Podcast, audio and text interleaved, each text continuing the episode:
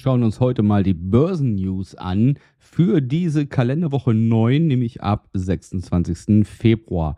Dieses Format Börsennews mache ich auf meinem YouTube-Kanal und ähm, als Experiment heute mal als Podcast, damit du mal siehst, auf welche Nachrichten ich eigentlich bei meinem aktiven Aktienhandel so achte oder was man so ein bisschen wissen und kennen sollte, was in der Woche so anliegt. Also hört einfach mal rein. Ich habe jetzt die Tonspur hier mal als Podcast hinterlegt und viel Spaß dabei.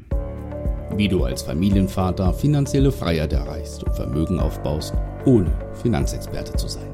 Herzlich willkommen beim Podcast Papa an die Börse. Vom Familienvater zum Investor mit Marco Haselberg dem Experten für Aktien, Investment und Vermögensaufbau. So, wir schauen mal in die Woche rein und starten mit Montag, dem 26. Februar. Was liegt dort an? Nun, zunächst haben wir eine Rede einmal von dem deutschen Bundesbankpräsidenten Nagel. Das gibt Hinweise, wie die Bundesbank die wirtschaftliche Lage sieht ist jetzt nicht die oberste News, die wir brauchen für den aktiven Aktienhandel. Dennoch kann man mal ein Auge drauf werfen, was Herr Nagel so zu sagen hat. Wir haben die EZB-Präsidentin Lagarde, auch sie hält eine Rede, das wird um 17 Uhr sein. Und hier können wir vielleicht schon Vorahnungen haben, meistens in den Nebensätzen, wie so die äh, EZB die Zinsentwicklung sieht. Das heißt, auch hier kann es dann am späten Nachmittag, am frühen Abend zu Kursbewegungen kommen. Was haben wir noch? Verkäufe neuer Häuser in den USA. Verkäufe neuer Häuser ist deshalb interessant, weil es zeigt, wie konsumfreudig die Amerikaner sind.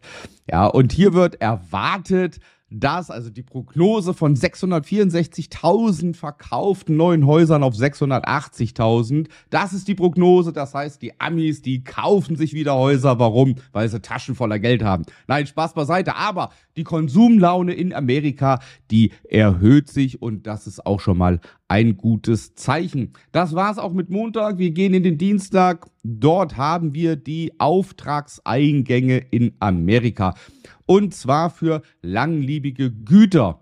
Was heißt das ganze Auftragseingänge? Ja nun, das beschreibt die Nachfrage nach industriellen Gütern. Das heißt, steigende Aufträge signalisieren in der Regel Zuversicht in die konjunkturelle Lage. Und wenn man sich so ein bisschen zurückhält, kennt man doch vom Privaten auch, hm, dann ist man ein bisschen pessimistisch unterwegs, was die zukünftige Entwicklung anbelangt. Hier wird erwartet, dass nach aktuell 0% die Prognose etwas wieder steigt. Sie war mal auf 5,5%. Also auch hier kann es durchaus sein, dass sich das so ein bisschen stabilisiert, das Ganze. Wir gehen in den Mittwoch, weil das war der Dienstag schon. Mittwoch steht ganz im Zeichen der Bilanzen. Wir haben einmal das Bruttoinlandsprodukt in Amerika. Ich denke, zum Bruttoinlandsprodukt habe ich jetzt schon eine ganze Menge gesagt, auch in den Videos davor.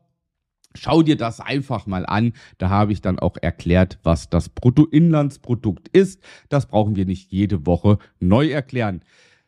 Neben, ich habe jetzt nur Bruttoinlandsprodukt USA stehen, dann daneben gibt's noch Rohöllagerbestände, Einzelhandelsbestände, dann gibt's die Warenhausbilanz, also eine Menge Zahlen drumherum, aber die Kernzahl für uns wichtig ist das Bruttoinlandsprodukt, damit wir sehen, wie sich die USA weiterentwickeln. So viel sei gesagt, die Prognose erwartet einen Rückgang, ja, dass es weniger wird, Bruttoinlandsprodukt, und deswegen das gibt auch Spielraum, dass wir uns überraschen lassen können. Wir gehen langsam aber sicher Ende der Woche entgegen. Und wir starten mit Donnerstag mit den Einzelhandelsumsätzen in Deutschland. Ja, die Einzelhandelsumsätze, hier wird erwartet, dass die steigen. Auch die Konsumlaune in Deutschland erhöht sich. Die Leute haben wieder Bock, Geld auszugeben. Das ist gut für viele Unternehmen, in die wir investieren, in Deutschland und Amerika. Das heißt, Leute, geht in die Welt und gebt euer Geld aus, damit die Umsätze steigen. So, neben den Einzelhandelsumsätzen haben wir noch ähm, habe ich jetzt hier auch nicht stehen, sind die Standardzahlen, bisschen Veränderung der Arbeitslosigkeit, jo, die wird so, die Quote wird so bei 5,8 Prozent ähm, so bleiben im Februar. Da wird nichts erwartet. Und dann haben wir einige, und wir stehen es Verbraucherpreisindizes, nämlich der gesamten Bundesländer und natürlich auch den Verbraucherpreisindex in Deutschland.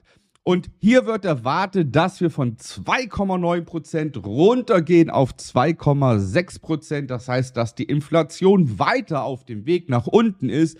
Und das benötigen wir, damit die Leitzinsen endlich mal gesenkt werden. Und das würde einen richtigen Schub bedeuten, ja, für die Börsen.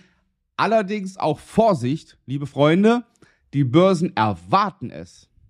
Und wenn die Börsen das erwarten und es tritt ein, passiert nämlich gar nichts. Das heißt, es müsste sich sogar besser entwickeln, als die Börsen schon erwarten. Generell wird erwartet, dass wir so Mitte des Jahres eine Senkung der Leitzinsen haben werden. Und ja, je schneller die Inflation zurückgeht, je konsumfreudiger die Leute sind und je stabilisierter die Wirtschaft ist, wenn diese drei Faktoren zusammentreffen, dann werden die Leitzinsen gesenkt. Und wenn du das Format öfters guckst, dann weißt du mittlerweile auch, was donnerstags ansteht, nämlich die Erstanträge auf Arbeitslosenhilfe in Amerika. Hier wird erwartet, dass sie auch konjunkturell bedingt etwas anzieht, etwas nach oben geht, was die Erstanträge anbelangt auf Arbeitslosenhilfe. Aber das ist so marginal, dass das noch keine entscheidende Rolle spielt. Ja, und nun kommen wir, glaube ich, zu dem Superfreitag. Ja, das ist ein Freitag, der hat richtig Schmackes dahinter, was die Zahlen anbelangt. Wir starten mit dem Einkaufsmanager-Index in Deutschland und zwar für das verarbeitende Gewerbe. Was heißt das? Das heißt, Deutschlands Einkaufsmanager-Index misst die Lage in der Industrie. Ja, und an den Finanzmärkten gilt diese Befragung von Einkaufsleitern und Firmenchefs, ja, die werden befragt, als einer der einflussreichsten Wirtschaftsindikatoren. Du hast ja, wenn du mein Format Börsen News schon verfolgst seit einigen Wochen, weißt du auch, welche Indizes es noch gibt. Aber der Einkaufsmanager-Index, der zählt zu, zu, den einflussreichsten. Hier wird erwartet, dass der Index etwas zurückgeht von 45,5 auf 42,3. Ja, das heißt hier etwas rückläufig. Daneben haben wir den Einkaufsmanager-Index aus Europa. Ja, hier auch ein leichter Rückgang. Und was haben wir? Den Verbraucherpreisindex. Den haben wir auch noch in Europa und auch hier soll von 2,8 auf 2,5 soll die Inflation runtergehen und auch die Kernrate der Inflation soll von 3,3 auf 2,9 gehen. Und das sind, wenn es so eintritt, es sind nur Prognosen, am Freitag wissen wir mehr, aber wenn das so eintritt, dann sind wir auf dem richtigen Weg. Auch hier der Unterschied zwischen Verbraucherpreisindex und Verbraucherpreisindex Kernrate. Schau dir bitte davor die Börsen-News Wochen an, da habe ich es erklärt. Wir haben dann noch die Arbeitslosenquote in Europa, die ist auf einem konstanten äh, Wert von 6,4 Prozent. Und dann schwappen wir rüber über den großen Teich nach Amerika zum Einkaufsmanager-Index der USA und zwar für verarbeitendes Gewerbe. Hier, im Gegensatz zu Deutschland, wird erwartet oder prognostiziert, dass der Einkaufsmanager-Index steigt. Aber und wenn wir uns jetzt doch die Zahlen der Woche angucken, dass mehr Häuser verkauft wurden, mehr Erstverkäufe sind und so weiter, ist es absehbar, weil es den Leuten ja gut geht, ja, oder besser geht. Also auch hier, das wirkt sich natürlich dann auch auf die Industrie aus, dass dann dementsprechend die Einkaufsmanager-Indizes steigen. Und dann vielleicht noch ein Wert, der so ja, wo man auch mal ein Auge drauf haben könnte. Der ist nicht so signifikant, aber man kann drauf schielen. Die Uni Michigan, die ähm, bringt immer die Inflationserwartungen raus. Ja, und einmal die fünfjährige Inflationserwartung und auch die Inflationserwartung in den kommenden zwölf Monaten und zwar für Waren und Dienstleistungen. Und hier wird prognostiziert, dass es von 3% auf 2,9 geht. Also die Uni Michigan, die gibt schon mal vor, jawohl, es könnte hier runtergehen. Und das ist auch schon mal ein ganz guter Wert. Das heißt, im Großen und Ganzen im Großen und Ganzen, Amerika ist sehr stabil unterwegs, ja, und das spiegelt sich ja auch wieder an unseren Investitionen, die wir an der amerikanischen Börse tätigen. Das ist die Börsenwoche, in der wir uns befinden. Und das war mal so ein Experiment. Ich hoffe, dir hat es gefallen. Wenn du mehr von diesen Sachen erleben möchtest, dann geh auf YouTube, gib dort Marco Haselböck ein und abonniere auch gerne meinen YouTube-Kanal. Vielen Dank für deine Aufmerksamkeit. Ich wünsche dir weiterhin allerbeste Gesundheit und viel Erfolg in dem, was du tust. Bis dahin, dein Marco.